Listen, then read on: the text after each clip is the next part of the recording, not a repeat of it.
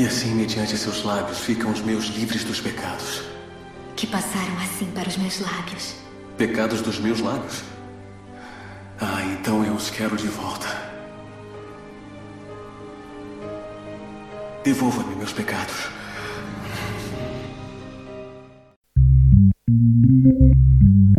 A primeira vez. O podcast que conta histórias reveladoras de pessoas comuns.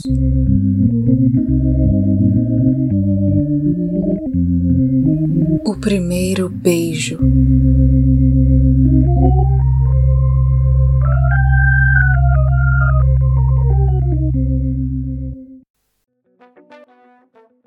Ah, o primeiro beijo. Talvez esse seja o momento mais esperado da adolescência. É difícil não ter expectativas quando se trata desse assunto, ainda mais quando não se teve nenhuma experiência anterior. A gente quer saber tudo antes: como é que se beija, como se usa a língua, quando um beijo é bom ou não e tentar se preparar.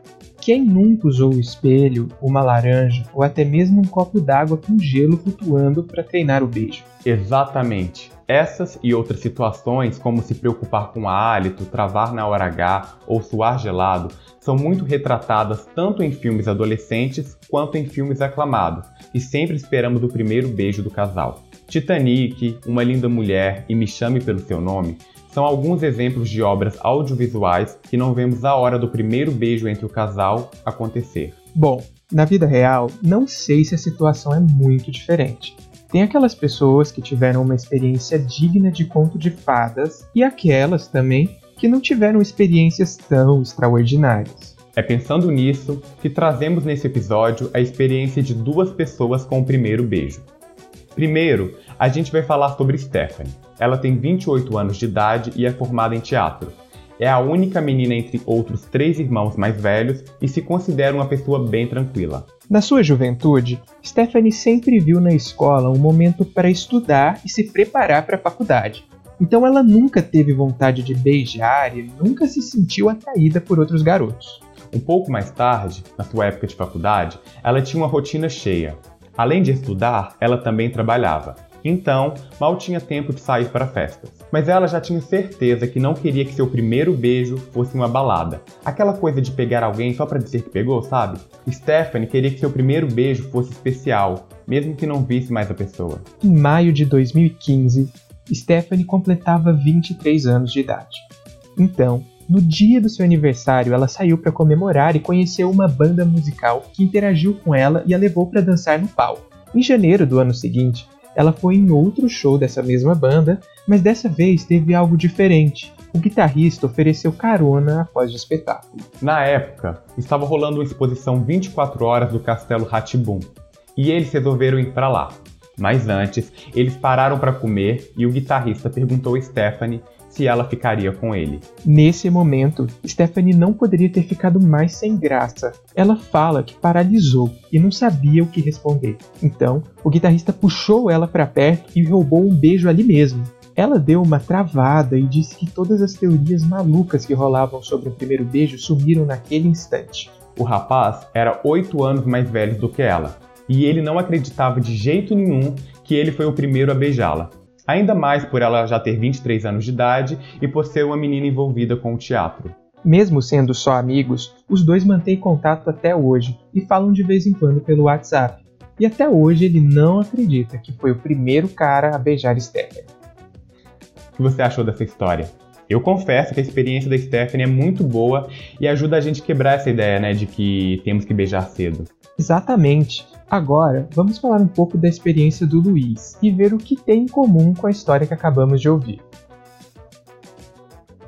Bom, Luiz tem 21 anos, é estudante de publicidade e propaganda e teve seu primeiro beijo em 2013, ainda na adolescência, com 14 anos de idade. Luiz fala que na época já estava nessa pira de que os jovens têm de beijar, quando começa a ver os outros, colegas e amigos se beijando. Então, toda vez que o Luiz e seus amigos entravam no assunto beijo, ele ficava sem graça e não sabia o que falar, já que ele ainda não tinha vivido aquilo. O Luiz conta que na época ele não era mais BV, o Boca Virgem porque ele já tinha dado um selinho. Ele era, na verdade, o que se chamava de BVL, que era usado para quem nunca tinha beijado de língua. O primeiro beijo do Luiz teve uma importância e peso muito grande na sua vida, pois estava ligado diretamente com a descoberta da sua sexualidade. O primeiro beijo dele foi com seu melhor amigo da época. Eles eram realmente muito próximos. Mas até então, eles achavam que eram heterossexuais, e esse amigo de Luiz estava namorando uma menina. Com o passar do tempo, os dois foram ficando cada vez mais próximos e desenvolvendo alguns afetos um pelo outro. Luiz lembra que os dois iam para a escola na mesma van e que aos poucos eles começaram a dormir um no colo do outro, mas tudo de forma muito natural e espontânea. Aí, em algum dia, eles combinaram de assistir um filme de super-herói na casa de Luiz. Nessa época, era o tipo de filme que fazia mais sucesso e eles adoravam.